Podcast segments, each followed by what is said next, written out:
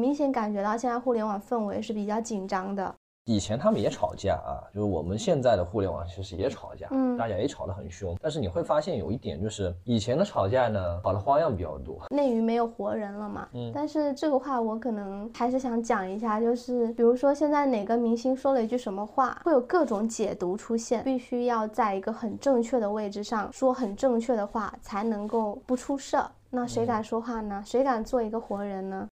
那些骂我的人一个都没有来跟我道歉。就是有些时候，我觉得大家不是在去维护自己喜欢的博主，或者维护一种呃公平，维护一种正义，不是的，很多时候是在宣泄情绪。每一个人其实都困在属于自己的语言文明当中。其实 KOL 是在逐步变味的，就是早期可能更多真的就是意见领袖，但是现在更多的是这个网红制造了某个梗，成为了某个梗的承载体。人家讲保护姑娘，你听听也就好了；人家讲爱与自由，你听听也好了。真自不自由，还是得靠你自个儿去努力的。真的，他保不保护姑娘，其实他保护的也不一定是你，因为可能私下你问他要签名的时候，他也会摸你屁股。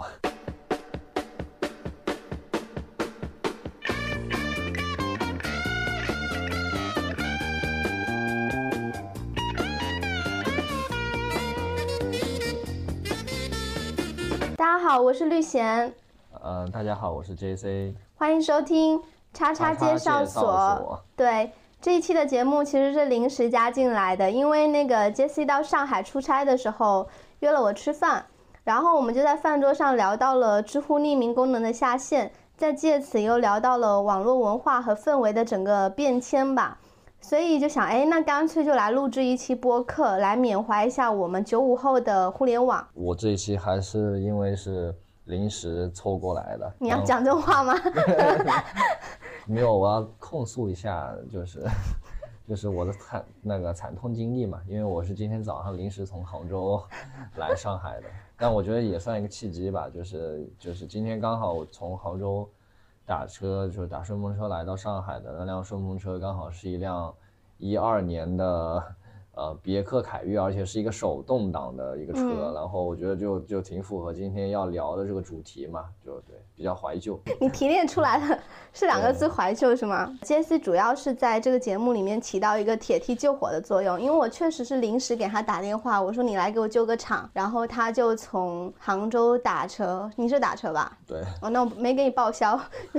打车到了上海。那这一期节目我们会聊到那个已经关停服务器的天涯，然后聊到天涯上那些让我们印象深刻的神帖，不会展开聊啊。如果大家有需要那些神帖的资源的话，后续可以找我要。那也会聊一聊网络用语的前世今生和那些年我们熟悉的网红们的崛起跟跌落吧。当然，这不是一期很严肃的节目啊，所以我们更多的时候是想想到啥就说到啥，然后时间线也不一定按照先后顺序来。杰西可以自我介绍一下，因为我比较讨厌就是有特别多的 title 啊什么的，我看你挺喜欢的呀。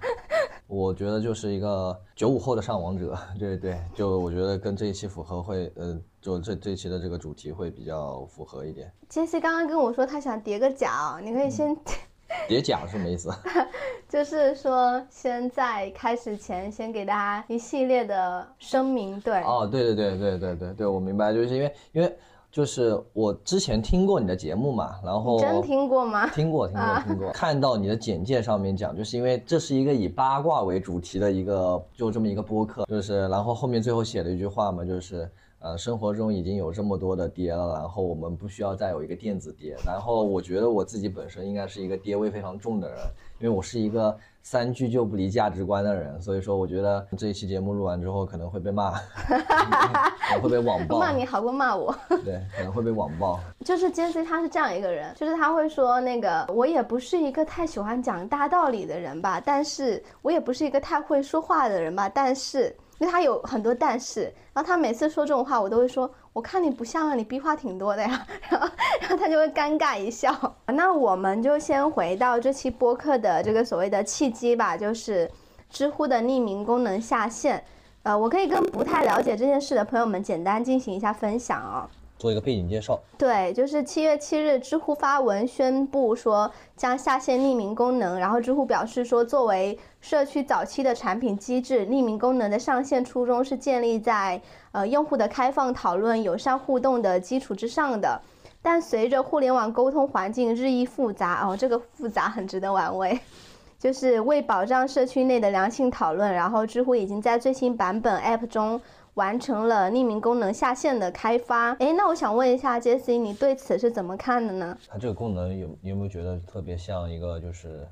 呃，以后再再也不能在 QQ 空间里面讲悄悄话的一种感觉了？对，因为以前老是就是非主流时代，大家喜欢在 QQ 空间里面讲悄悄话嘛，但是最后就是上升到微信了之后，然后我们再也没有用过那个悄悄话功能。嗯，尤其是我其实刚刚看到他那句。呃，随着互联网沟通环境日益复杂，我其实感触非常深。嗯，因为现在我不知道能不能讲这种话，感觉有点大逆不道。就是我觉得现在的人好像很难在一个嗯比较轻松开放的对话环境里面去呃发表自己的见解啊，怎么样？好像无论如何都会变成一个对立的情况。甚至我在去呃发表很多东西之前，我要叠好多假。就是我要事先有好多的声明，说哎我没有这个意思，或者我没有站任何的队，那我有一点困惑，我想提出来，然后就会有人开始给我扣各种帽子，所以这也导致，就是到后期我其实越来越不愿意去在互联网上有一些讲话。嗯，对，因为怎么说啊，就是可能每个人的想法不一样，就是因为我本身是一个，呃，我是一个比较悲观的人啊，就是我认为，呃。没有完全客观的人，啊，嗯，就所以我才会说，我觉得对话本身就是一种对立，呃，因为我觉得当你需要去跟对方讲道理或者去做沟通的时候，嗯，你一定是带着你的世界观，带着你的价值观，带着你的思维方式去呃交流的，对，而且我觉得。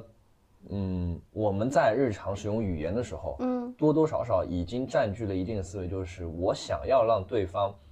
顺从我的观点，对我想要让他跟我成为一样的人，或者说，即使我们嘴巴上没有这么想的时候，潜意识其实是在这么做的。我越来越感觉到，现在大家已经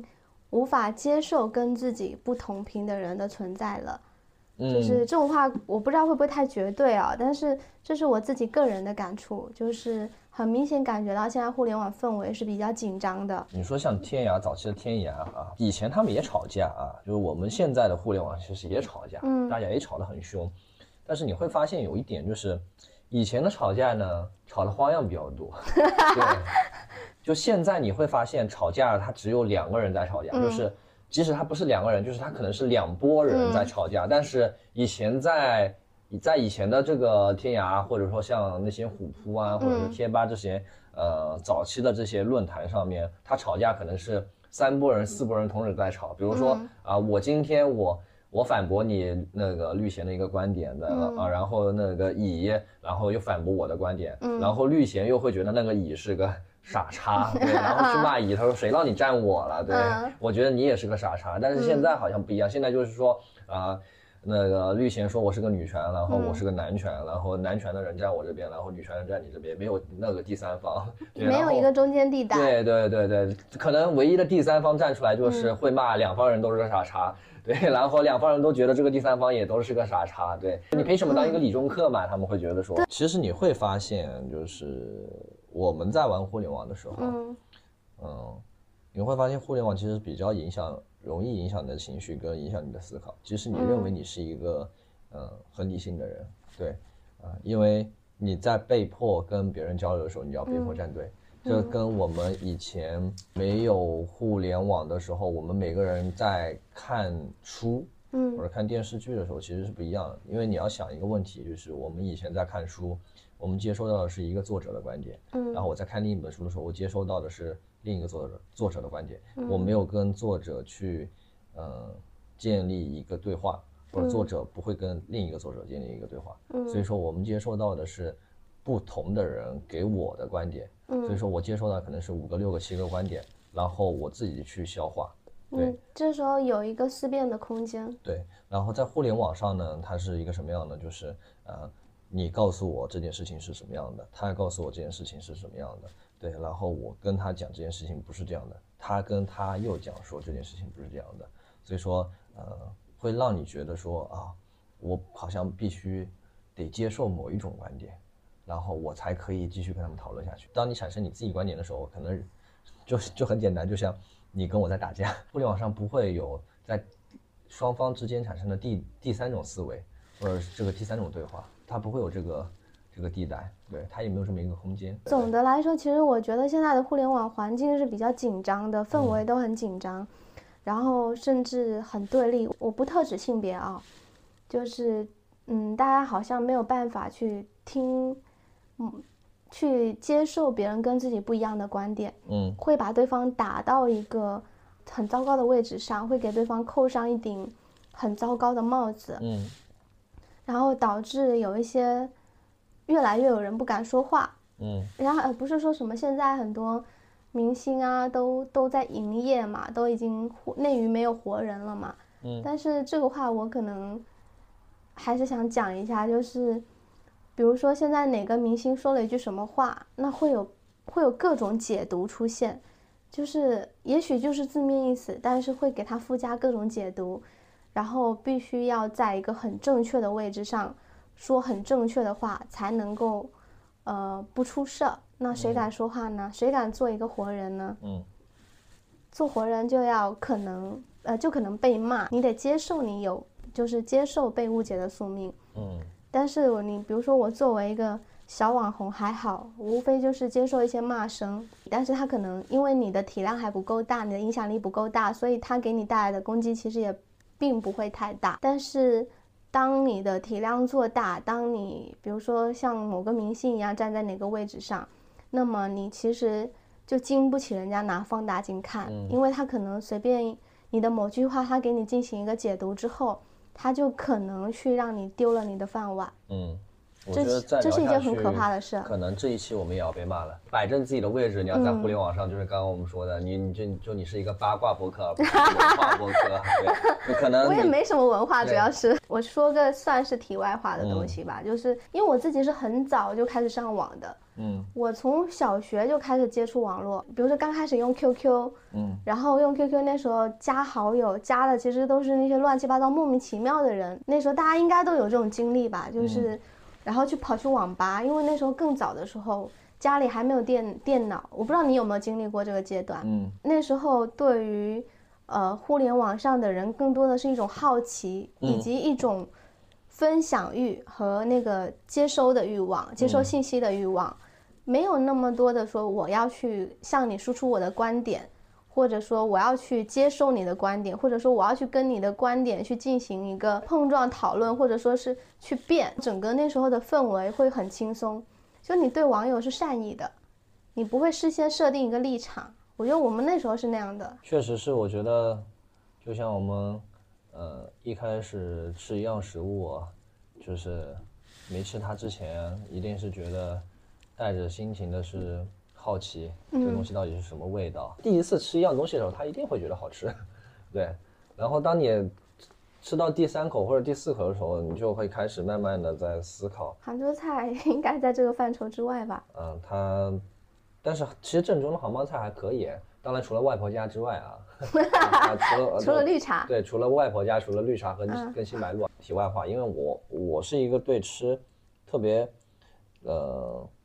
就是特别钻牛角尖的人，对我是不愿意吃不应季的食物，因为吃不应季的食物，我认为他就是在吃方便面。那天杰西来找我，然后我问他，我说那想吃什么呢？因为我们要见面嘛。他说啊，除了预制菜，他说我不吃预制菜。然后我们就在去吃饭的时候，他跟我说，他说，他说你偶尔也要对你的生活讲究一点嘛。因为你吃不应季的东西，它就是一个不新鲜的东西。那你吃不新鲜的东西，你跟吃方便面就没有区别，你就是在吃腐败剂。那你吃肯德基吗？吃啊，我现在已经不怎么吃了。昨天吃，今天不吃了，是吧？刚刚讲到的那个知乎匿名的匿名功能的下线，就让我想到，我觉得好算是一个时代的落幕吧。嗯，就是同样给我这种感触的，其实就是天涯观战了。嗯，我不知道杰森你是不是啊？我自己不算是一个早期天涯用户，因为我也就这把年纪嘛。嗯。然后天涯应该更早一些，对。但是我接收到的很多信息，就是天涯上那些所谓的神帖，其实都是二次搬运的。然后通过那些二次搬运的内容，我才去对于对天涯产生了一个好奇。嗯然后在我已经对天涯产生好奇的时候，其实我已经没有办法去呃看天涯了，因为那时候就是我能够去接触到各种各样的 app，他们的交互设计都特别好，很流畅。那我再打开天涯，我只有一种感觉，就是浓浓的时代风，嗯就是你没有办法去适应它那个交互设计了。嗯所以更多的看的是二次搬运的内容，但也能够在上面去看到很多呃网友整理过的很优质的帖子。嗯，就你讲到这个，其实，嗯，我觉得也挺凑巧的吧。嗯因为就是我平常会比较看演出嘛，然后嗯昨天刚好我朋友办了一场演出，然后他嗯请了一支乐队，是一支二十世纪初的一支乐队，嗯对，然后名字我就不说了。然后呢，我在听他们的时候，就是就明显能够感觉到他是那种两千年诞生时候的那种声音，嗯跟那种曲风。嗯其实天涯呀，然后像以前的范否，对，嗯啊，包括我们以前，呃，其实虎扑已经是在往后走了啊，呃，包括以前的校园网就是饭否嘛，对，嗯。然后我觉得在那个年代，我们刚经历了一场浩劫之后进行的改革开放，那个年代人确实，呃，你会发现，他不管唱的歌，还是他在聊的东西，嗯。大家好像是对新世纪是有一种期望的，积极向上的。就接你刚刚讲的那个话，就是我刚刚在想，就是说为什么现在我们会有在互联网上会有冲突，会有暴力，其实还是时代不一样了。我觉得不是说人不一样，真的就是时代不一样了。真的在二十世纪初的时候，我们就用 张亚东那句话嘛，就是在进入两千年的时候，大家都觉得，在那个新年钟声敲响的时候，大家就觉得一个新的时代来了，嗯我们一定会过得很更好，一个更加开放，对，更加希望的一个年代来了。但是谁知道呢？就像刚刚聊到嘛，就是我们在讲天涯，然嗯后再讲知乎，呃，就是你们可能会在聊黄金时代，呃，嗯用黄金时代这个词去讲这个东西。当然，其实我没有太经历过，因为我自己上网啊、其实会比较晚，我呃可能是零九年、一零年左右开始上网。嗯，那你确实晚了很多。对，开始最早玩的其实是微博，嗯啊，然后其实那个时候微博还是有比较多的一些文字博主。其实那时候我印象最深的，我觉得，嗯，挺多的一些豆瓣的一些网红啊，然后包括天涯的一些网红，他们开始转战到微博。你会发现，好像在 那个微博，就是大家开始转向了一种图文的社交方式。早期那会儿发帖，可能更多发帖人，呃，更像是一个引子，抛出一个引子，嗯就是他的整个作品，它是提供一个讨讨论空间的。嗯让大家去不断一起来完善这个所谓的作品。然后到微博之后，其实更多的是一种，呃，有点像是意见领袖来输出。本身他自己就已经上传了一个完整的作品。对，就是他呈现了他完整的观点，并且这个观点其实是不太去提供一个讨论空间的，嗯就是你们来接受我的东西。嗯对，跟他可能不是主观上的，但是他就是客观造成了这样的事实。嗯，对嗯嗯，对，因为我感觉可能，嗯，虽然说网红或者说在论坛它是一个嗯公共的空间啊，嗯但是确实就如你所所说的，就是在往后面走的时候，它更加像变成了一个私人空间，它变成了一个朋友圈。是的。对，就是因为它也多了拉黑的功能嘛，嗯 对不对？就是我可以关注你，我也可以拉黑你嘛，嗯这就跟朋友圈一样，就是呃，我愿意让你加我的，就你才可以加我，你才可以看到我的朋友圈。我不愿意让你看我的朋友圈，我就把你分组嘛，我就把你屏蔽嘛，对吧？就所以我就觉得，可能拉黑这个功能是一个革命性的功能吧，对于中国互联网上来说。但是你没有一键拉黑呀、我觉得我最烦的，我真的就是最想要有的就是这个功能。倒不是说我一定要去给自己那个住一个信息茧房，而是有一些观点它确实很恶臭。那你知道你们明显不是一个世界的人，嗯那为什么还要去呃提供这样的空间，让这些人可能来侵入到你的世界呢？嗯，那说明你还不是一个很宽容的人。我不是一个绝对的呃网红，我觉得所谓的那些真正的网红啊，我定义里的真正的网红，他应该是能够接受所有互联网的声音的，嗯，就是然后甚至他可以把这个更加的当成一份工作，对，就是他把生活跟工作划得很清楚，但是我不太是能做到这一点的人，对。对，那说明你成为不了一个大网红。啊，谢谢。呃，我自己其实很很能够清晰的意识到这一点，就是你还是会去，呃，克制不了你自己很鲜明的观点，然后你有很你很鲜明的喜恶。其实你会发现“流量”这个词啊，在以前是在以前那个年代其实是没有的。嗯啊，以前我们不会说我们玩虎扑，我们玩呃天涯，嗯，然后玩知乎，我们想让自己更加有流量啊。其实那个时候在玩这个东西的时候，我当时的想法，第一个其实最大要义就是无聊，嗯对，嗯因为当时确实没有什么东西可玩，嗯对。但是现在好像啊，你会发现，嗯，你跟所有人聊，嗯嗯，你想当网红吗？大部分的孩子们，他现在可能不会回答你我要当网红，嗯啊，他说我想做自媒体。前段时间其实我就看一节目啊，就是采访他的那个嘉宾的儿子，嗯问他说说说说你长大想干什么？他说我想干自媒体。他说那你为什么想干自媒体？他说我妈妈我爷爷，他说我们家三代都是老师。他说我们三代都是自媒体。他说我不想干老师，他说我想干自媒体。小孩子他为什么说想当自媒体，也是因为就是你会发现，互联网其实放大了人被表达的欲望，对，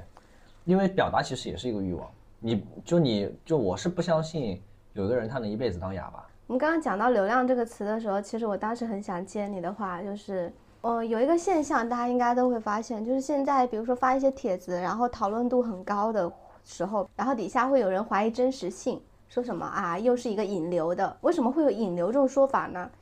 因为现在好像大家都把流量很当回事儿，好像流量就跟带来金钱是画上等号的，嗯，想成为网红，我觉得它也不是一件简单的事儿，它挺难的也。也还好，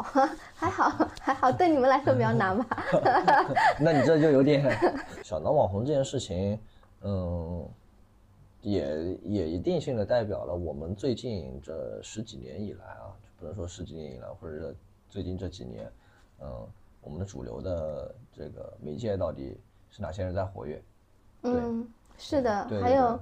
还有就是，你为什么说话要用气泡音？没有没有，就是我讲慢的时候，它就会这样的声音出来。哦，是天生的，有一种天赋是吧？对，前两天我给我一朋友发那个发语音，然后他说跟哥搁这搞你什么的气泡音呢？他说对。我怎么记得早些年的时候不是这个声音啊？没有，就我的声音比较多变。啊，嗯，原来是如此啊！是的，哎，我们回到那个天涯的天涯来吧。天涯的黄金时代，我们不是那批真真实的经历者，对吧？我们主要就是接触天涯，更多的是在后期就看到了一些二次搬运的东西。嗯，但是还是知道很多天涯神帖的，比如说我就知道一个小月月，嗯，小月月你知道吗？我不知道。他是在一零年左右的时候出现的一个帖子当中的人物。嗯然后那个发布这个帖子的人叫做蓉蓉，她宣称那个小月月是她的高中同学，然后在那个大概是一零年十月左右，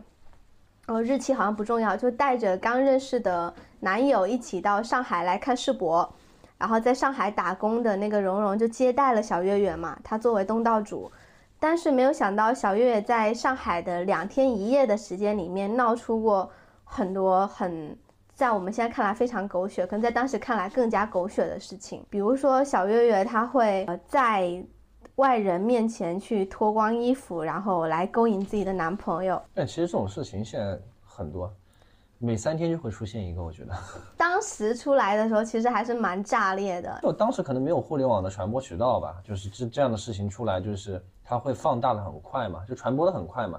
那现在其实我觉得，就是我在的那个微信群啊，他们每三天都就就会喜欢发个八卦，某某某找那个找了小三，某某某是什么什么渣男。哦那对对对，就就以前不是会有一个人做那个公众号嘛，就什么江浙沪渣男渣女什么的，对是的是的然后就是天天就讲这些烂裤裆的事儿，对。嗯，你不得不承认，无论是十年前还是现在，大家都对这些事儿还是还是比较就是感兴趣的。对啊，嗯就是因为人是看到别人过得比他惨之后，他才会更加开心。哦，那我没有 没有你想的，没有你想的这么卑劣，就不是不，就我觉得这一期节目录完之后，肯定很多人就会骂我说我这个人怎么这么卑劣，对，想法怎么这么呃阴暗，对，就就就疯狂的在抨击人类。我我想到的可能更多的是，就是个人他都就他都对故事感兴趣，嗯都想了解别人的生活，嗯，然后而且这些对这些别人的生活故事，它越猎奇越越劲爆，会让人越感兴趣。嗯因为本身我们自己的生活可能相对来说比较平静一些，没有那么嗯多、呃乱七八糟的事、乱七八糟的事情。啊，你们的生活，嗯 我的生活乱七八糟的事还是有一些的。就是这小月月的帖子，我我大概讲一下她的八卦跟极品体现在什么地方呢？我记得我当时看完很长很长，就是然后我看完的时候有点吃不下饭，因为比如说这小月月她是会拿香蕉皮去擦全身的，然后再把这个香蕉皮吃了嗯。啊，然后她会伸手去捞那个嗯。粉，嗯。对，然后还有她喝那个粥的时候，皮蛋瘦肉粥，她会喝了吐，吐了喝，嗯。就可能是在游戏，但是不是很懂，但是确实挺恶心的。不知道过了多久，扒出来说这个帖子是编的，嗯就不存在所谓的小月月这样一个人物。嗯但是他确实满足了大家八卦猎奇的心，就是对于这些狗血故事的一个嗜好。嗯。但我想问个问题，嗯你觉得你为什么会记这个事情记到现在？因为他当时对我来说冲击力还是挺大的。嗯，你想、就是那时候没有那么多这么猎奇八卦的事情，包括也没有那么多我们看到的什么呃北美吐槽君，嗯然后各种吐槽，然后各种什么现在什么渣男渣女曝光什么的，那时候没有的。嗯那时候整个互联网其实可能我们接收到的部分还是倾向于是一个大家在在玩 QQ 空间，在互相暗恋的状况，是吧？在写那个 QQ 空间里面写那个悄悄话，在互相暗恋的。如果爱，请深爱。对，所以当时就是很颠覆了。当你还是一杯纯净水的时候，嗯 你滴进来一颗什么东西，比如说你滴进来一滴墨，嗯那它就会散开，对吧？但是当你是一整杯墨的时候，你滴进来没有什么反应了。嗯。我当时就是，就就是说我们现在这一代人已经脏了，是吗？对？就你们比较脏一点，我还好。我现在至今记得我第一次当网红的是什么感觉，嗯 就是我我当时在微博上面骂了一个某某歌星，嗯，对，然后现在还是比较火的一个歌歌星，偷偷跟我说是谁，我到时候剪掉。他应该有特别多的粉丝啊、嗯然后其实也不是骂，就我当时是怎么样呢？就是我是在他的，因为他当时那个事件爆出来嘛，嗯，你是黑子，我其实我也不是黑子，我这人就太无聊，就是太贱了。对，啊，那我知道。就是我当时呢是在他的评论，他的一个评论下面评论了，嗯我说，呃，翻了这么久，终于见到友军了，然后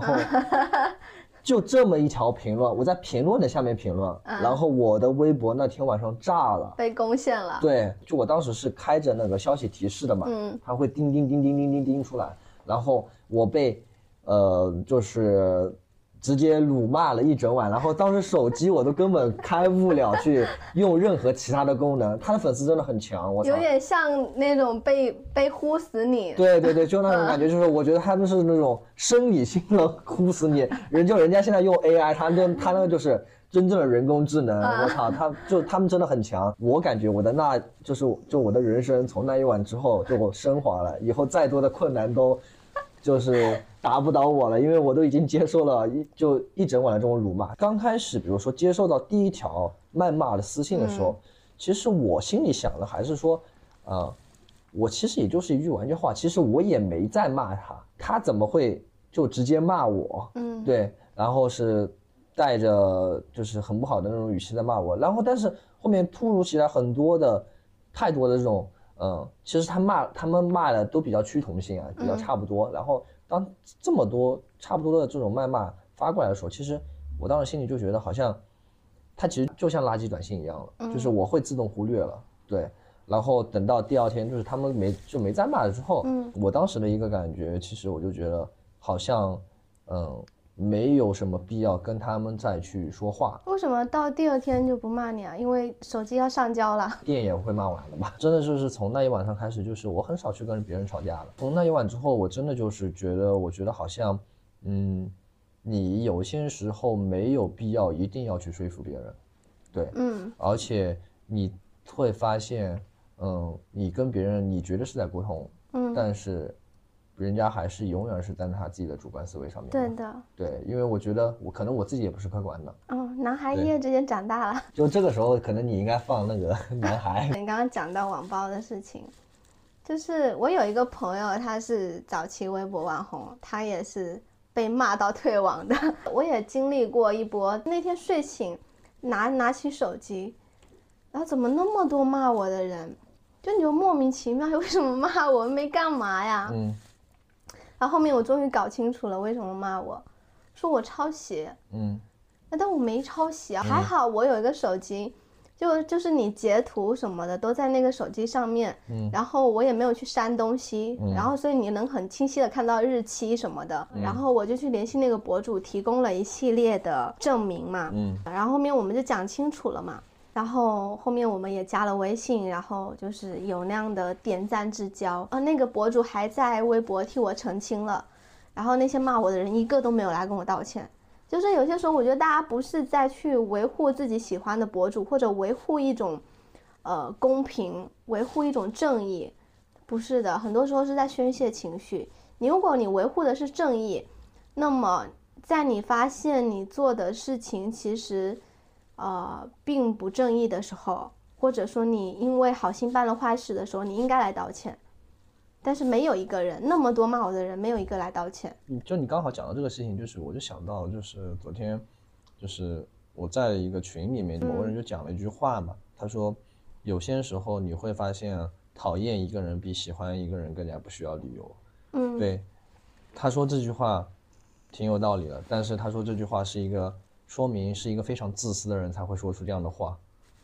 对，我也会有讨厌的博主，嗯然后我也会有讨厌的明星，因为平台有屏蔽机制，对吧？我就直接就是选择不感兴趣，然后把你拉黑，那就好了。我不会再去说一句说什么去攻击你，我不会干这种事情，因为我觉得我不喜欢你是我自己的事情。嗯，因为我觉得，嗯，如果当你真的去放，去放弃，嗯，你作为高等动物的这一点理性，嗯我觉得那你跟低等动物有什么区别？对，我觉得就是说，我们宣泄情绪是需要的啊，因为我我自己的一个感觉就是，现在的互联网社会太宣扬让自己去让大家去做自己了，这其实是一种不好、特别不好的观点。对，因为我觉得人还是需要在规则里面去生活的。嗯，我觉得现在大家戾气很重。那一天我跟谭谭老师，嗯，在打车，其实我们打车每次都挺礼貌的，我们会准点到达，然后我们上车会跟师傅说自己的手机尾号，会跟他说谢谢。然后因为那天有点闷，谭老师就问师师傅说：“哎，那个师傅，我们想开一下窗，可以吗？”然后那师傅没回答，因为你要先告诉他，因为让他把空调关了嘛，不然很浪费。然后我们就把车窗打开，然后那个师傅就瞥了我们一眼，全程不说任何话。你在场，你能感受到整个氛围其实很糟糕。我们下车之后，谭老师就跟我说，他说以后在外面的话，可能还是要稍微谨慎一点。就是如果这时候司机说了一句什么，呃，不好听的话，也不要跟他去起争端，因为感觉大家戾气现在都好重。就是如果你这时候你去跟他起了争端，也许他生活上有一些很不顺的事情，又也许他是一个极端的人，他要是对你做了什么事情，其实不值当。我在某红书上面会经常刷到一些说让大家去发疯，让大家去遇到什么不平事，去去跳出来，然后去去去惩罚那些人。但是我我可能不持这种观点，就是我当然知道这件事情很爽，甚至很多博主去告诉大家这么做，然后就是让大家都觉得很爽，点赞非常高。可是我还是想持相反观点，就是你没必要。最近小红书上小红书上有一个特别火的话题挑战，你知道是什么吗？就是，呃，让大家去淋雨。我没想到会有这么离谱的事儿，清一色的给我推荐，就是那种标题，就是，呃，要勇敢的做自己，然后配一场，就配一个自己在淋雨的那种，呃，照片。嗯嗯啊，然后呃，然后下面清一色的都在评论，呃，哇，我也好想这样做，然后我没有勇气这样做什么的。真的你会发现啊，就是当嗯一种风气在弥漫的时候，大家想的第一件事情不是说这个东西对还是错，嗯，对，或者这个东西适不适合我，嗯大家想的第一个事情是，嗯，我要不要做这个事儿？嗯，就是讲到发疯这个事情，我在很早的时候，我有教过我的同事，我说人就是要发疯，这是一个心理预期的事情。嗯就我小时候，我我算是一个很典型的发疯人。嗯那因为我给大家给我的亲友的一个怎么说呢？他们对我的认识是这个人脾气不好，然后所以他们对我的期待值其实很低，然后我又时常发疯，所以当我做了一件稍微对的事情的时候，大家都觉得哇你很对，好难得啊怎么样的？就是我是我就像是那个坏人放下屠刀，很容易就立地成佛了。然后所以那时候我告诉我的同事，我说就是要发疯啊。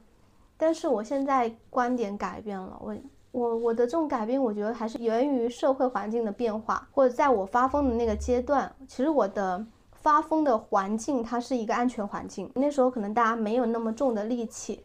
你再疯，呃，无非就是大家对你印象不好，但是不敢招惹你，你换来了一个清静。但是现在不一样了，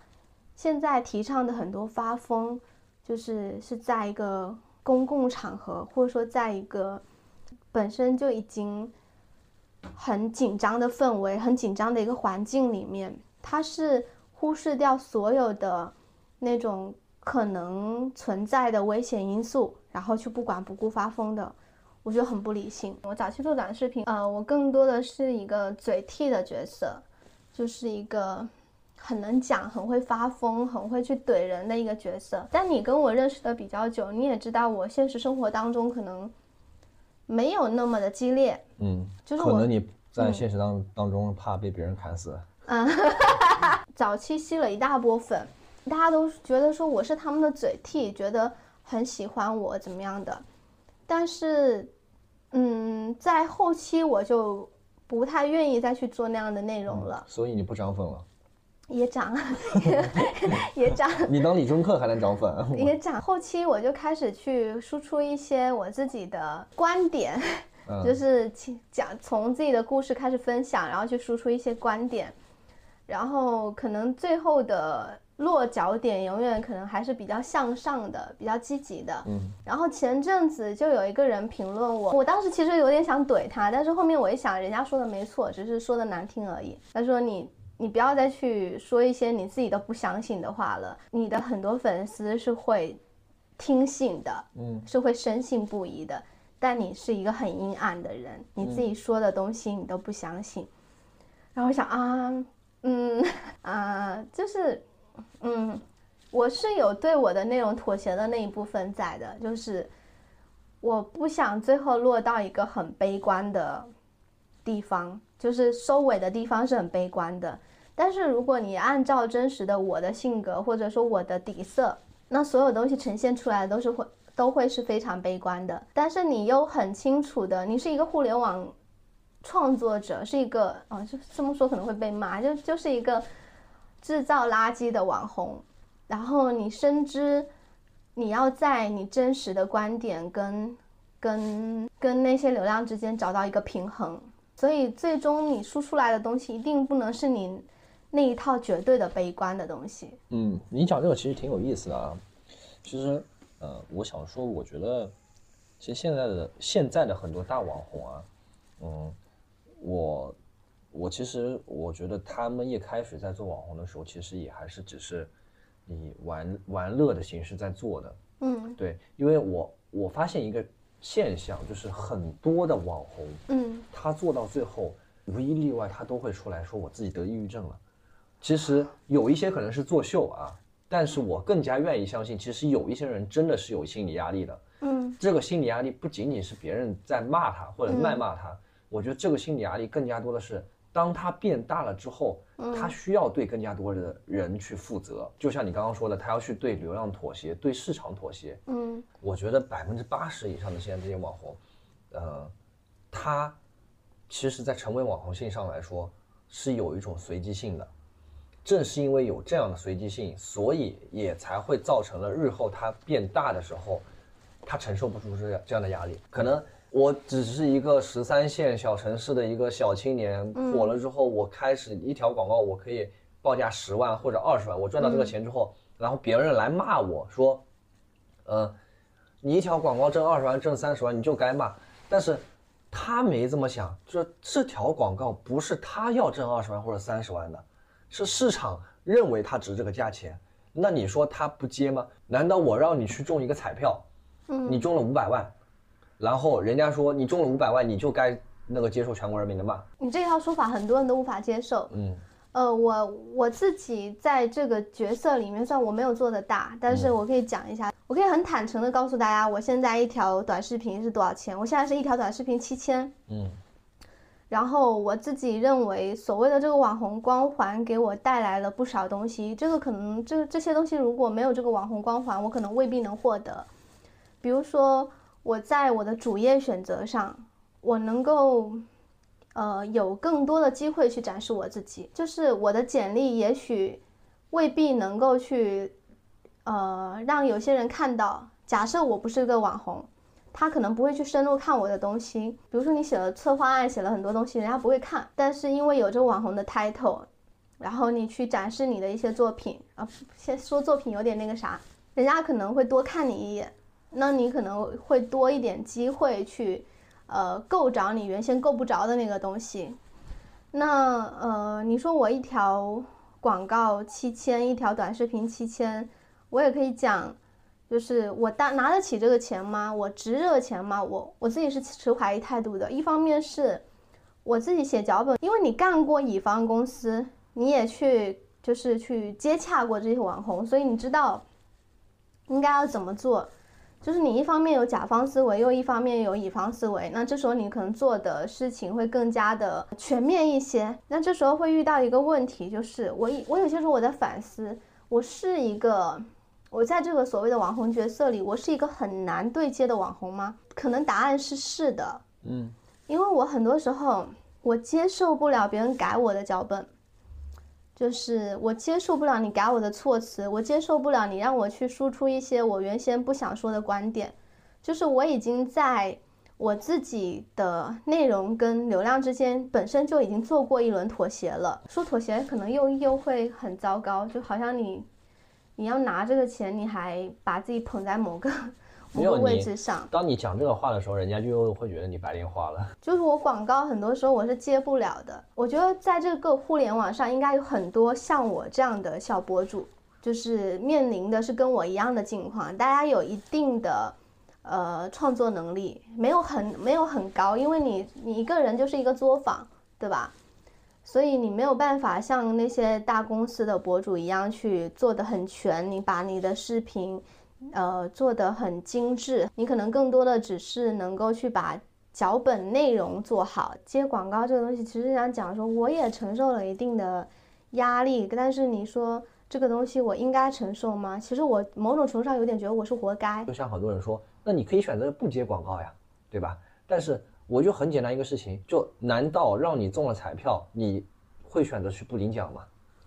对吧？呃，有一个很很现实的事情是，假设你，比如说你很喜欢某个博主，嗯，那你希望他能够长期去创作内容，嗯，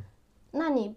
必然不可能让他不接广告，嗯，因为你没有收益，这个事情他很难能够长期推进。那我觉得本质上来说，第一个还是博主太把自己当一回事儿，粉丝也太把自己当一回事儿。嗯，有可能。现在互联网上大家这么喜欢争吵啊，我们在刚刚聊的这个话题，它其实也是属于一个争吵的范畴里面的，就是因为大家大家太把自己当一回事儿，你把博主更新的内容当成他在为你更的内容，对吧？嗯。你觉得你在关注他啊，然后他就应该要去产生哪些内容？如果他做了你不喜欢内容，然后你就觉得说你现在怎么会变成这样子，对吧？其实你跟他根本不认识。他做什么样的内容跟你其实根本无关。如果你觉得不喜欢他了，那你就把他取关嘛，你就把他划走就可以了嘛，嗯，对吧？但是当你觉得我我靠，我关注了他一年了，然后他现在怎么会做这样的内容了？还会还会来告诉你说我要取关了？对，反正从我的角度上来看，我觉得，呃，还是太自以为是了。就是就如果按我的想法来说，这个账号它只是一个账号，它承载不了太多的东西。是的，就像我用一个手机，它只是一个手机，嗯很多人会神化成说它是我过去的一段记忆，嗯。对，然后说我谈了恋爱，我留下来的一串手链，啊，就是就算是那个手链丢了，就是说、啊，它寄托着我的情感啊什么的，嗯。大家还是太把自己当一回事儿了。就像我讲的，就是其实，在工作当中也是一样，工作当中大家太把自己当一回事儿的时候，你就会有一种卷的焦虑。嗯。其实，如果真正当你真的把工作当成一种职业去做的时候，或者你把网红当成一种职业去做的时候，其实这个网红其实他反而不会焦虑的。真正那些焦虑的网红，我觉得他可能是游离在这个之间的。就是我们回到那个天涯神帖啊，就是印象很深刻的，因为当时可能比较爱看一些神神鬼鬼的事情，我现在也爱看，就是左央事件，你知道吗？不清楚哎，那我大概讲一下啊，可能也有很多不清楚的网友，就是大概是在零五年左右的时候，就天涯有一有一个叫 i 有一个 ID 叫左央的一个男生，然后他就说他要以身试鬼嘛，想要了解探究世界上到底有没有鬼神的存在，他就去亲身尝试了很多通灵的游戏，并且他在天涯论坛的那个莲蓬鬼话板块去播报嘛，去实时的去更新他的情况。然后他玩了很多这种所谓的通灵游戏，包括呃对着镜子削苹果、十字路口去招魂，然后血腥玛丽呀，然后什么呃四角游戏呀之类的。其中那个十字路口招魂跟那个四角游戏都出了一些情况，在之后就是左阳就很少出现在天涯，就他他就没怎么在天涯登录了。然后有一次是他大概在这件事情过后的几个月后。去回复说自己呃遇上了一些倒霉事情，然后另外一次就是在大概在两三年后吧，去再次回复说当年因为自己的无知付出了很大的代价，然后很长一段时间是在恐怖跟绝望当中的，并且他通过自身的案例去奉劝大家要有敬畏之心，就对自己不了解的这些鬼神，然后这也是他最后的，就是他去奉劝大家这一次，也是他最后的一次登录跟最后一次回帖。这这有点像那个时候上学的时候，大家流行玩那个什么笔仙啊我也这些玩意。我玩过，对，大家还是比较喜欢这种猎奇，然后未知的东西啊，以前什么养小人啊什么的，就是嗯讲这些八卦。呃，人类真的就是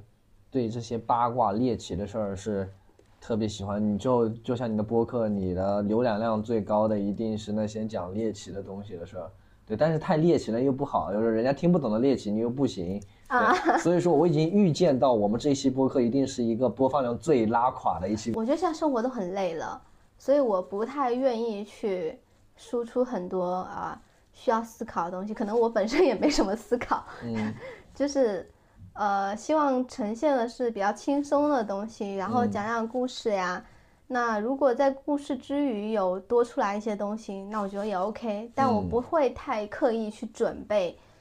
呃，这所谓的多出来的东西。对，对，但你其实你看，像我们今天在聊，其实也是在思考，对吧？没有没有，我没有思考。然后刚刚回到那个左阳事件嘛，为什么我对左阳事件印象很深刻呢？因为这些神神鬼鬼的东西，包括呃，之前还有个神帖是什么教大家怎么养灵宠灵草的，比如说芦荟，然后比如说乌龟，就是芦荟带来好运，然后乌龟带来财运，然后怎么把所所谓的泥鳅啊，然后什么猫啊，培养成所谓的灵兽之类的，它可能更多的是道教里面的一些法术之类的东西吧。我发现女生好像特别喜欢这些东西。为什么我我会对这个东西印象深刻？就对这两个帖子印象深刻，因为我一方面是很喜欢这些带有灵异性质啊、带有一些神秘色彩的东西的人，一方面我是这样一个人，另一方面我想讲的是，呃，如果这个世界上没有这些东西，它真的没有客观存在，那这世界好没意思呀！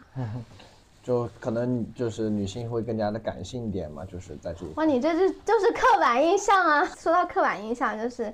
我们本来这一期节目是要更新，就是我跟我另一个朋友关于刻板印象的讨论的，然后因为一些大家时间上没对上，然后所以就临时拉了杰西来救场了。就是我对这些东西可能不是很感兴趣，但是怎么说啊？就是我会发现那个时候啊，就有意思的东西其实挺多的，就是嗯你会发现那个时候的能人确实真的多，对，而且大家乐于分享。对他们懂的东西真的多。然后嗯现在呢，你如果想去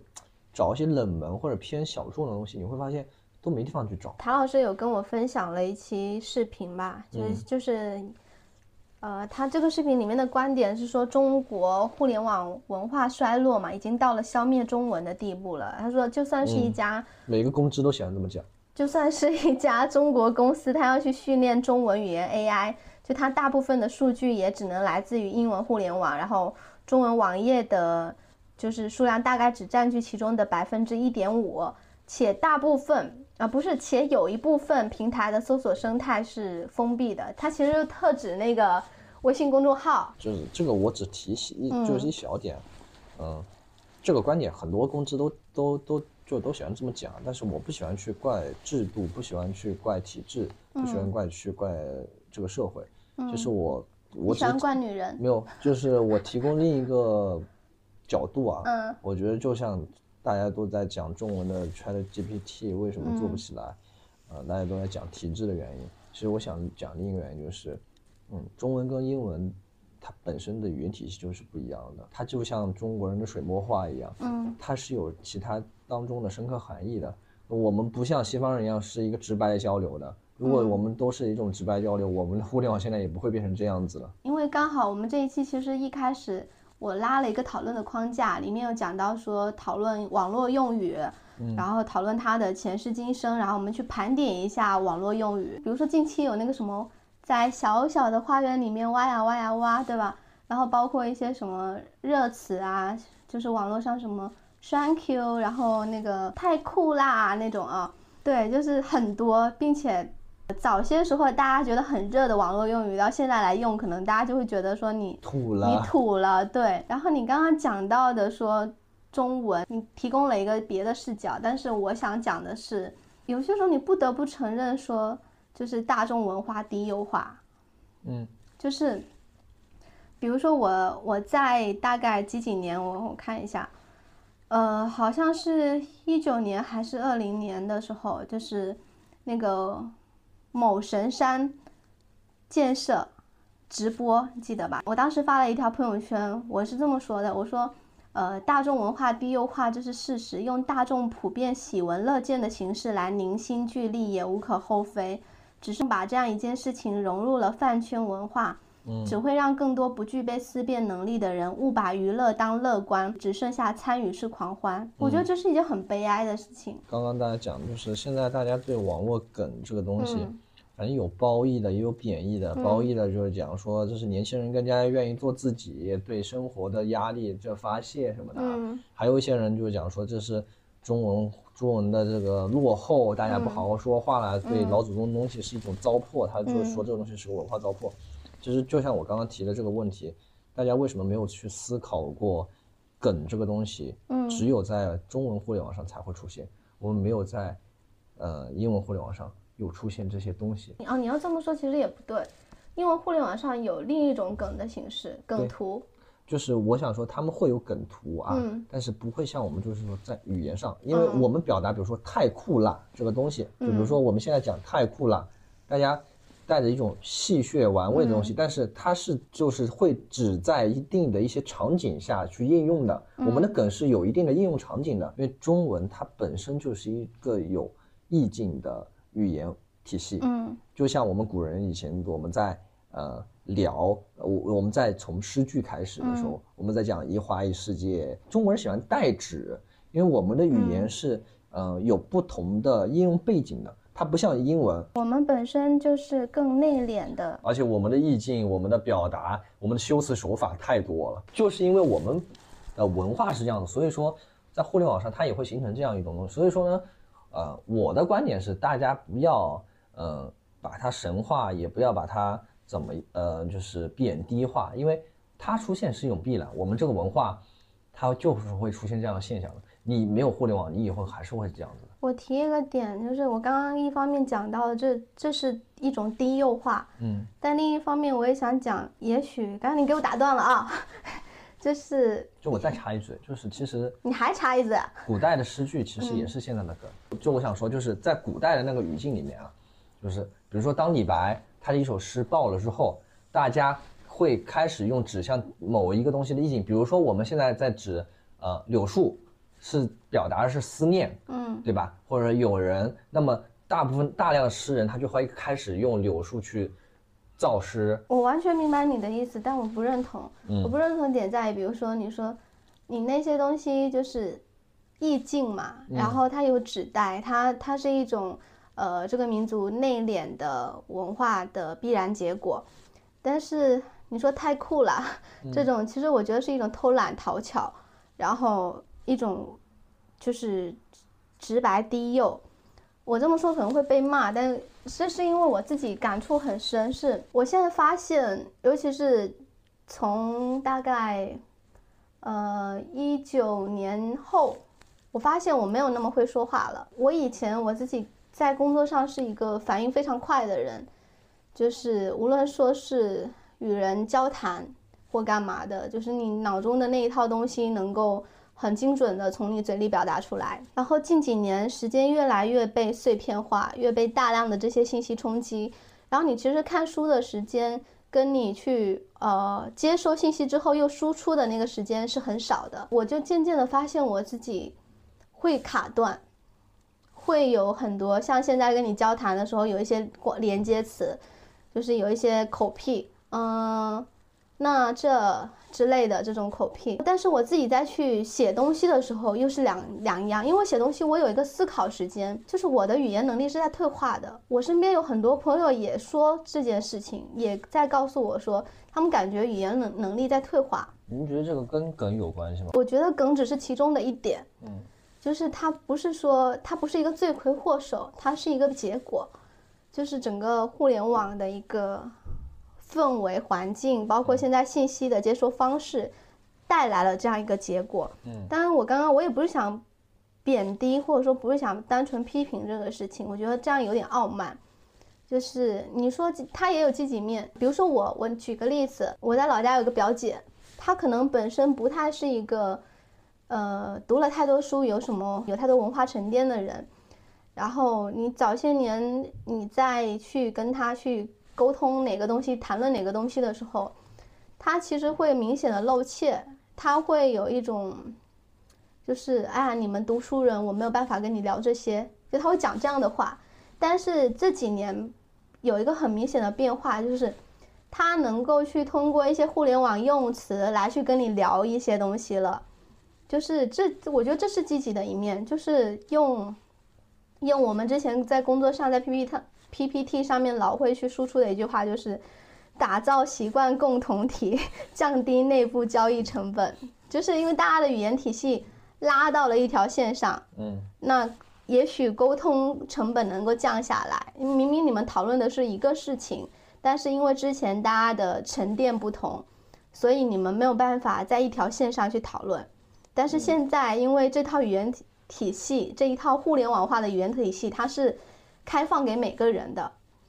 那么你们你们就可以在这套语言体系下去交流了。你所说的就是有点黑客帝国的感觉，就是大家就是互联网给你写了一套语言代码，所有人都得用这一套语言代码。你不是说所有人都得用这套语言代码，但是你所有人可以用这套语言代码来交流。这套语言代码是所有人都可以用的。对，但是你有其他人，也许有其他的语言代码，对吧？明白明白你的意思，就像。嗯，可能以前我们在古代的时候，大家是有阶级观念的，就是你普通人是写不了诗的，做不了文章，不能看书的，女人是不能，嗯，看书不能怎么样的，对吧？但是现在在互联网不一样，就大家没有这样的，就是更加的公平，更加去中心化了嘛，嗯，对吧？是的。当然就就确实会现在会有很多，呃，精英思维的人嘛，因为他们就是。其实很多人在批判梗的时候，在批判互联网用语的时候，它其实本身是一种精英思维，对，带着一种傲慢。对，因为他认为这些东西的出现是就是滞后了文明的进程。其实，嗯，确实不是这样子。我觉得精英们可以有精英们的那一套语言体系，嗯，但是有这样一套语言体系出现，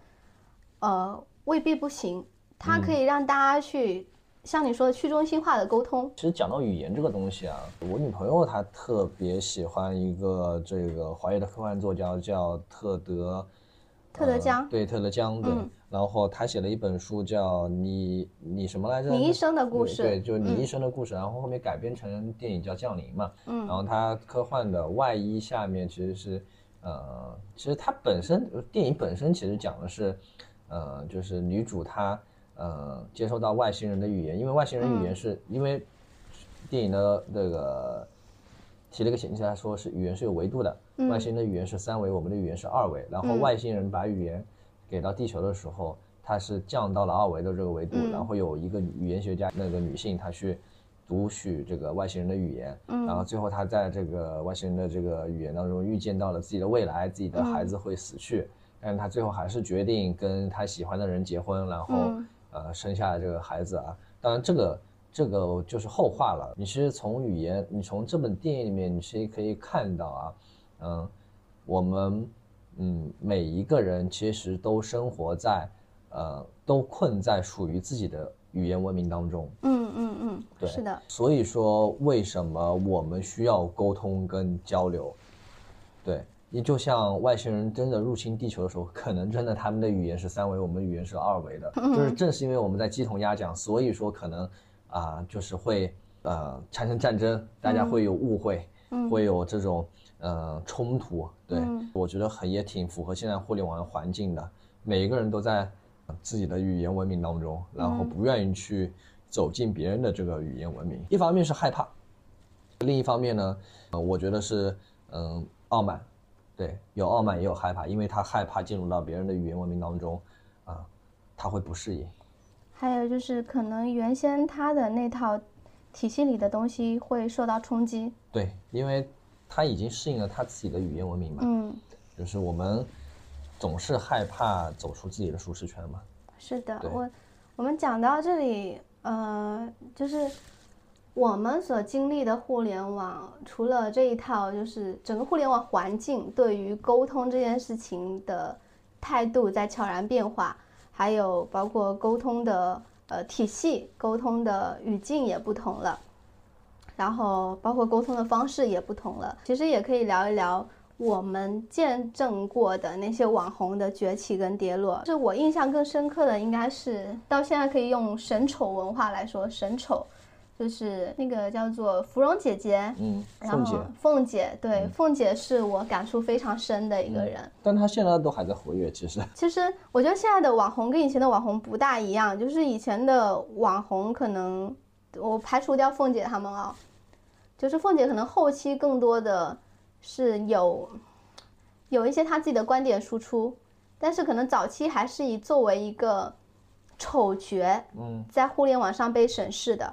然后芙蓉姐姐也是一样的，嗯，但但早期的很多网红，就是比如说那个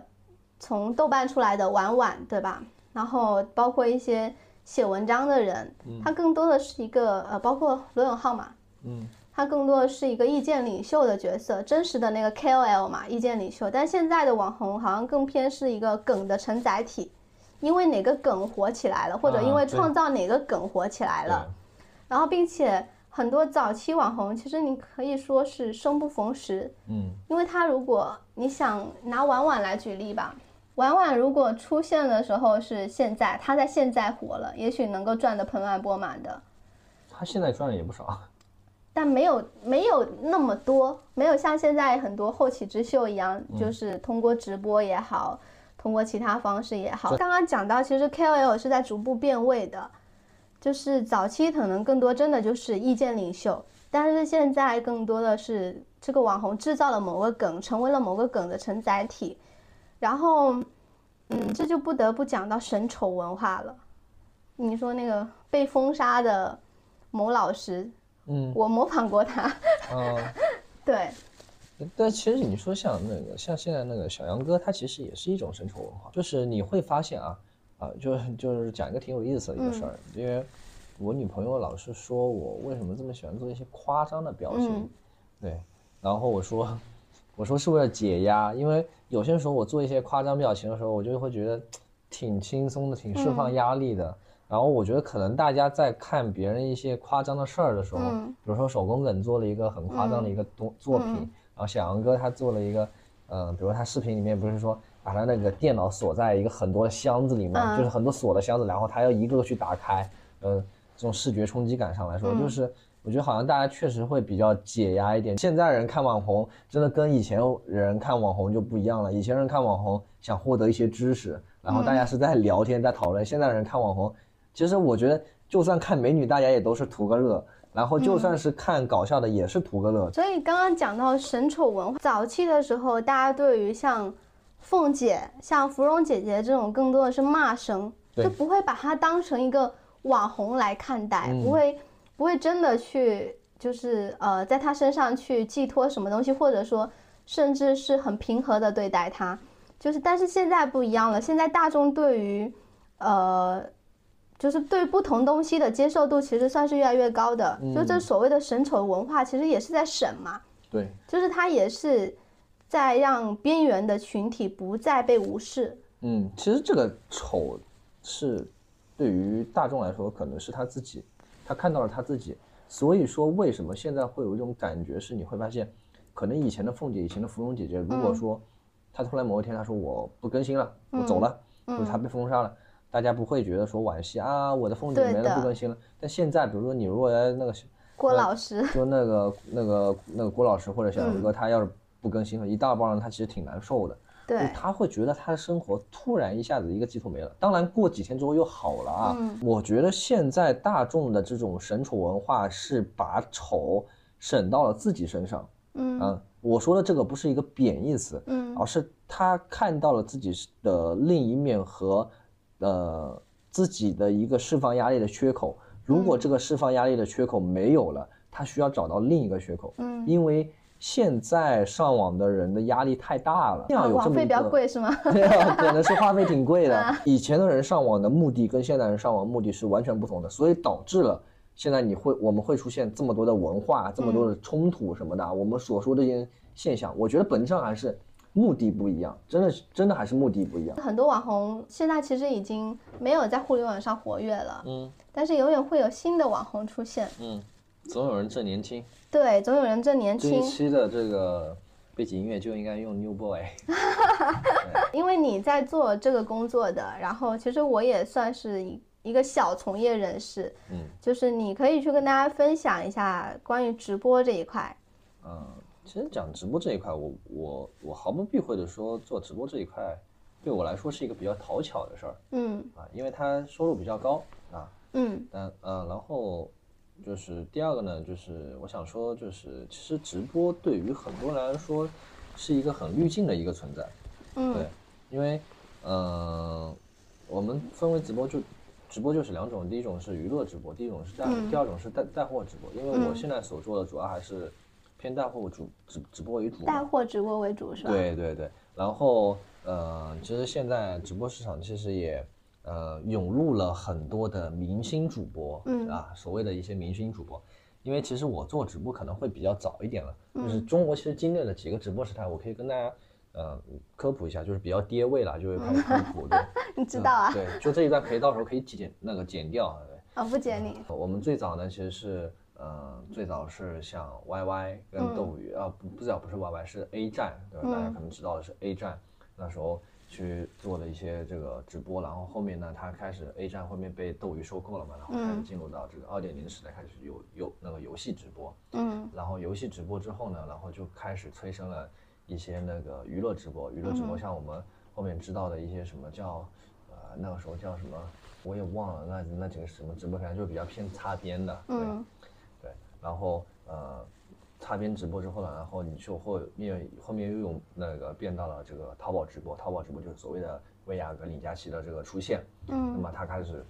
呃，有一种新的这个变现方式了。嗯对，直播开始有一种新的变这个变现方式了。然后随着我们这个手机的网速越来越快，就五 G 的普及啊、四 G 的普及之后啊，然后开始进入到了这个移动互联网的这个直播。以前大家都在电脑上看直播，嗯对，然后现在进入到了其实比较五点零的时代，就是带货跟内容相结合的这么一个直播时代。比如说最突出的，就像小杨哥、东方甄选，嗯。啊，像罗永浩这样子，对他们以一种呃他们自身所带的内容属性，然后去带货，他们不再是一个完全带货的这么一个主播了，嗯他不是一个叫卖式的这么一种嗯。这个主播了。然后可以讲一下，其实可以讲一些就是我们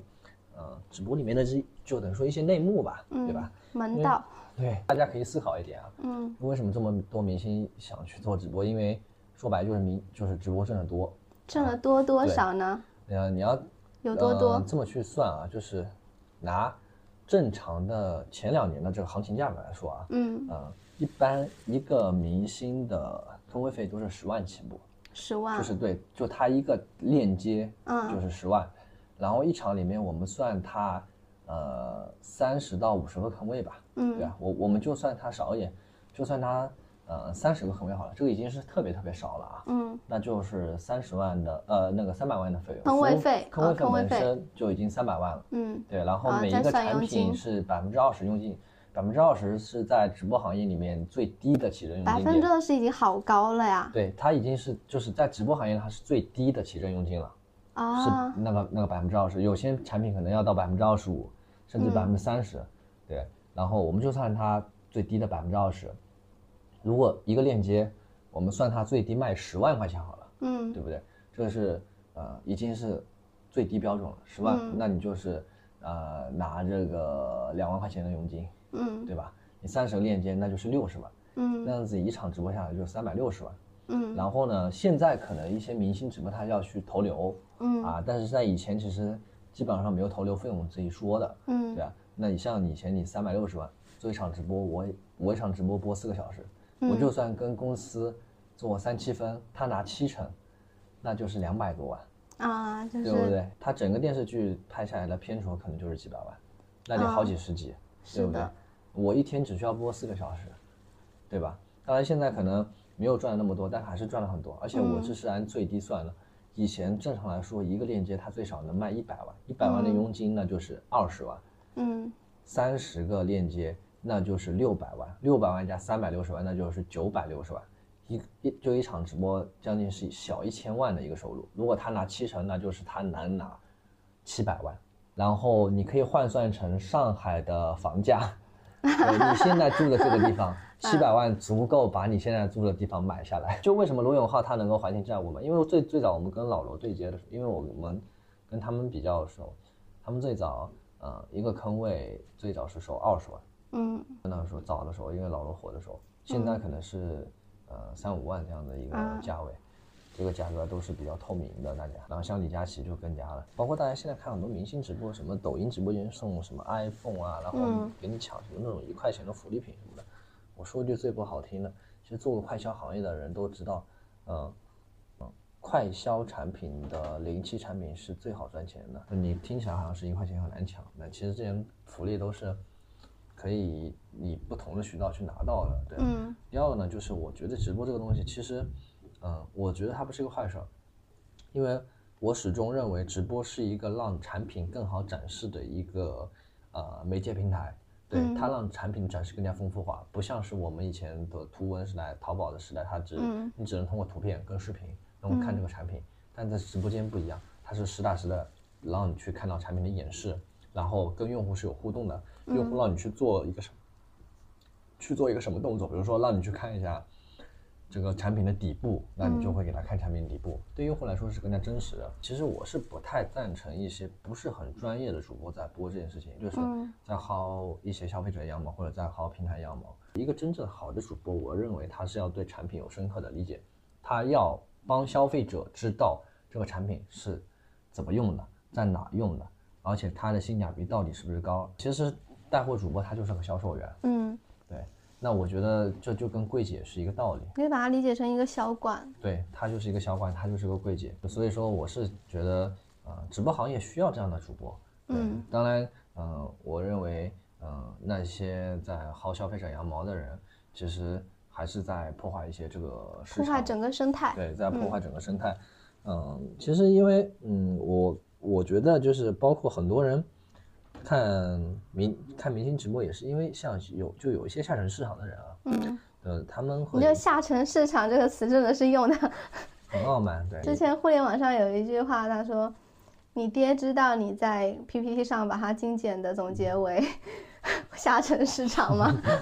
对，因为你会发现很多的这些二三线城市的人群，嗯，他们对明星是有些滤镜的，是的所以，明星就是在榨干他自己的剩余价值。其实，在我接触下来，我觉得大家其实都一样，明星跟网红其实真的都一样。对他私下里也是抽烟骂人的，对对，然后他他也是就是会讲脏话，然后他也喜欢占女生便宜，呃高喊着什么保护姑娘，但是私下里还是喜欢摸女孩子屁股的。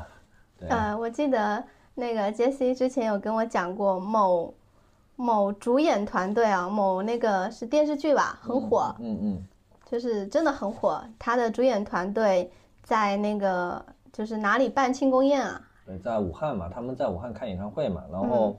呃，当时，呃，因为我朋友就带我去参加他们那个庆功宴嘛。其实你就会发现，你小时候看到这些偶像，他也会抽烟，他也会在室内抽烟，嗯他也会把脚放在桌子上吃饭的时候，嗯呃，就是他喝多了，他也会拿着话筒在那边发疯唱歌，嗯就是一样的。呃，可能有些粉丝会把他把这样的行为比作成可爱啊啊，都就是，但是我我我可不可爱，我觉得我就不深究了。那我想告诉大家，其实我觉得大家都是差不多的，真的差不多。因为，呃，我可能平时听摇滚会比较多，真的就是你会看到很多在台上，你觉得他的歌写得很好，你觉得他台风很好，你觉得这个乐队很棒，这个主唱很帅，啊，但是我觉得对，仅限于最好还是在台上，就是人家讲保护姑娘，你听听也就好了；人家讲爱与自由，你听听也好了。真自不自由，还是得靠你自个儿去努力的。真的，他保不保护姑娘啊、其实他保护的也不一定是你，因为可能私下你问他要签名的时候，他也会摸你屁股，嗯 对不对？还是少用美颜相机，拍拍照就可以了，但是不要用美颜相机去看别人。嗯对，这个有些时候会让自己陷入一种危险的境地。就还是对这些呃所谓的明星网红要祛魅，而且我觉得，就刚刚讲到人设，好像人设是一件很贬义的事情，就是是一个贬义词，其实未必是，就是明星跟网红台上台下，呃是两副面孔，我觉得很合理。啊，是很合理，对，因为就是我之前就讲过一句话，就是，呃，你所看到的所有的明星网红主播，嗯呃，他现实当中的人一定是跟他在荧幕就荧在幕荧幕前百分之九十就是不一样的，就是大家想嘛，就是你在上班的时候，跟你在面对朋友的时候都是两个状态对了。那对于明星网红来说，其实，在荧幕前就是在上班，我就是在给你造个梦，对。你，你买单这个梦就好了，没有必要去买单他整个人，买单他，呃，就是整个整个明星网红的人生，对，就是你只要吸取那一部分对你有用的东西就好了，无论说是知识也好，或者说是希望，就像我身嗯。边有些朋友啊，就是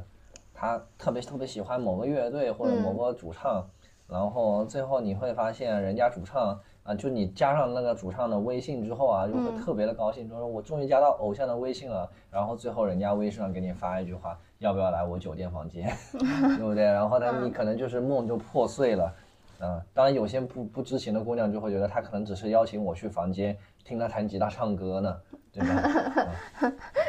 听看夜光手表。说到这个，其实我也想说，就是前阵子不是有那个诚信男歌手事件嘛？其实那个事件对于我跟我身边部分朋友的打击，这词好像有点重，就是还是有点大的，因为我们本身不太是一个所谓的会追星或者有偶像的人，但是对这个男歌手是有一定滤镜的。就是觉得，哎，你写了那么棒的词，你的词里透着一股人文关怀，所以他的就是性骚扰事件一出来，我们真的是对对人对人性都很失望。然后，呃，当时我们就会去反思自己嘛，然后我就想到我很早之前其实有写过一段话，我在这里也可以分享一下。但是你虽然话这么写，但是有些时候，呃，你未必能够做到，只是说还是。警醒一下大家，也警醒一下我自己。这段话是在二一年的时候写的，就是当时看书，然后看到很多男作家，就是他们的那些文字里面会有很明显的厌女倾向，然后我就写了一段话，我说很多作者的文字，我去看他，如果我看这段文字的时候，我连带想到的是这个作者是他的整个生平，是他的政治主张、性别权利主张。那我无疑需要抛弃，也只能抛弃多数文字。但我看大部分作者的文字，更相信当前我所感知到的人类思想的理性所折射出来的内在神性。读者的哈姆雷特永远对内诚实。我也尽量在让自己警惕，因为文字本身而去美化了作者本人。文字从人手出来就自为一个整体。多数时候，我很难说人类这个群体是美的。但艺术是美的，它借由人手呈现，只有艺术才能把对一切荒谬现实的厌烦感和对空无的恐惧感，转化成对不计划到达的那片太平洋海岸永恒的永恒想象。我讲这个其实想说，就是我们一方面要警惕带滤镜去看一些人，另一方面是，其实你只要去从他身上去吸收那部分。呃，好的那部分，比如说歌手，你只听他的歌嘛，然后如果他做了违背法律的事情，犯法了，那你可能就是就就不要去听了嘛，对吧？但是你不要去因为歌而去连带的去美化了他整个人，就没必要。包括刚刚讲到明星网红啊，那些那些荧幕前的人，他的所谓人设，其实某种程度上是合理的，对，因为。我们人在生活当中都有人设了，对吧？何况人家只是一份工作。那如果你想，你通过这个明星网红的人设，就是你从他身上能够接收到一些好的东西，然后通过这些东西来去保持你对生活的某种乐观或希望，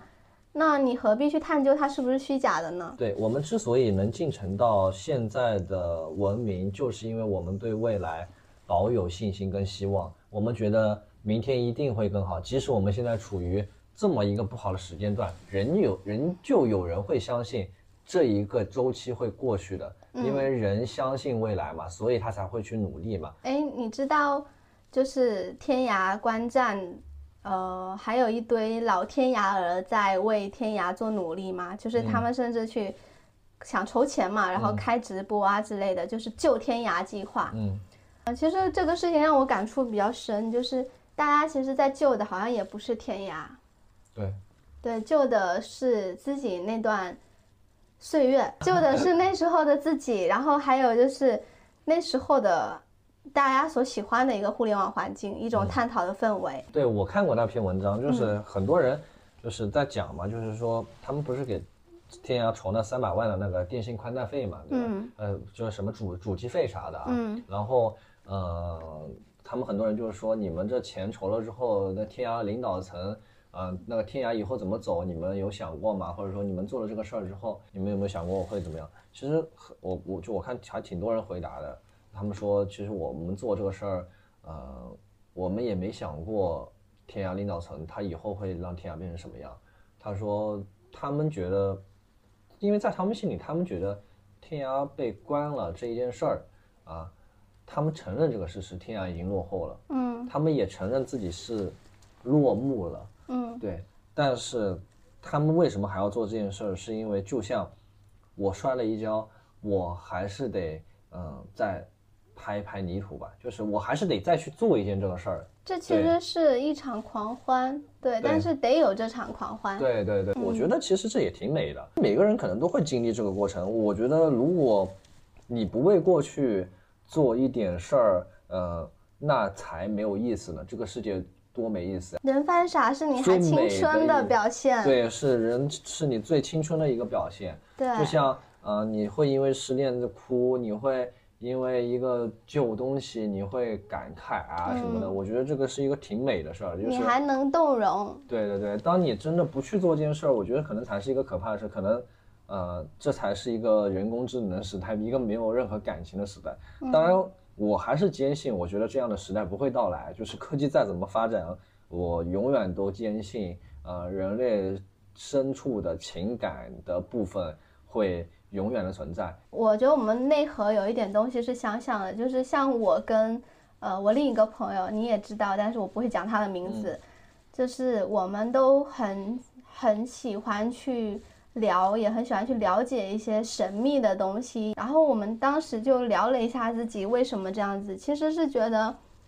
呃，当这些东西存在，它可能存在，那我就有一定的盼头。我觉得，我就会觉得这个世界它是一个美丽的、变化莫测的世界，它是有无限的可能性的，不至于那么没意思。嗯，对。而且很多时候人是很傲慢的，就是人觉得自己在这个宇宙里面是至高无上的生物，是是所谓的高级动物，对吧？那也许有更高级的存在。让我们可以谦卑一点呢。反正这一期节目，其实我们就我跟 J C 就完全不按大纲来聊了，就是我们聊得很发散，跌位，对对。然后也这一期可能也是我们最跌位的一期，对，一定是浏览量最低或者收听量最低了。对，如果收听量高，一定是我们挨骂了。我我告诉你，如果说大家觉得这一期内容有意思，那么大家就收听点个赞。如果大家觉得这一期没意思，对吧？那可以骂你，对，也可以骂我。骂你，骂我干嘛呀？那我也想借这借这一期节目讲一下，就是在这个播客这个栏目，其实在此之前，我一直希望它是一个轻松愉快的氛围。无论聊到再沉重的事儿，或者说再沉重的话题，它都要有一个轻松愉快的氛围，要有一些插科打诨的东西，让它不至于就是呈现出来是一期沉重的节目。但是，但是也许从这一期开始。呃，我可能会去邀请到我很多像杰西一样，就是足够熟悉的、足够好的朋友，然后去聊一些更接近于我们就是真实生活里面会去聊的话题，就是他可能不没有那么讨巧，甚至可能会挨骂，就是因为你聊的东西必然是有太多你主观的东西了，但是没有要倡导什么，它是一个视角，呈现一个新的视角，就是。你可以去听一听我们这种视角，我们这种很主观的视角，那也可以选择不听。对，就是我希望整个互联网，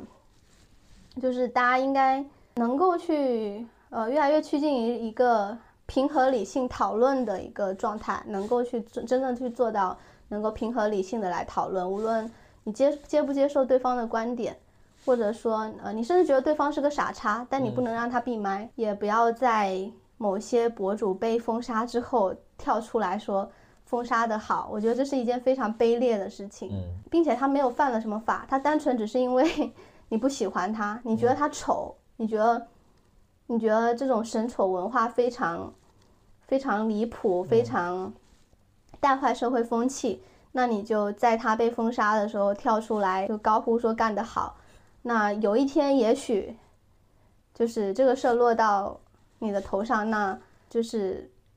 不太好。今天反正我觉得我聊的是挺畅快的，然后谢谢杰西。嗯，大老远跑过来，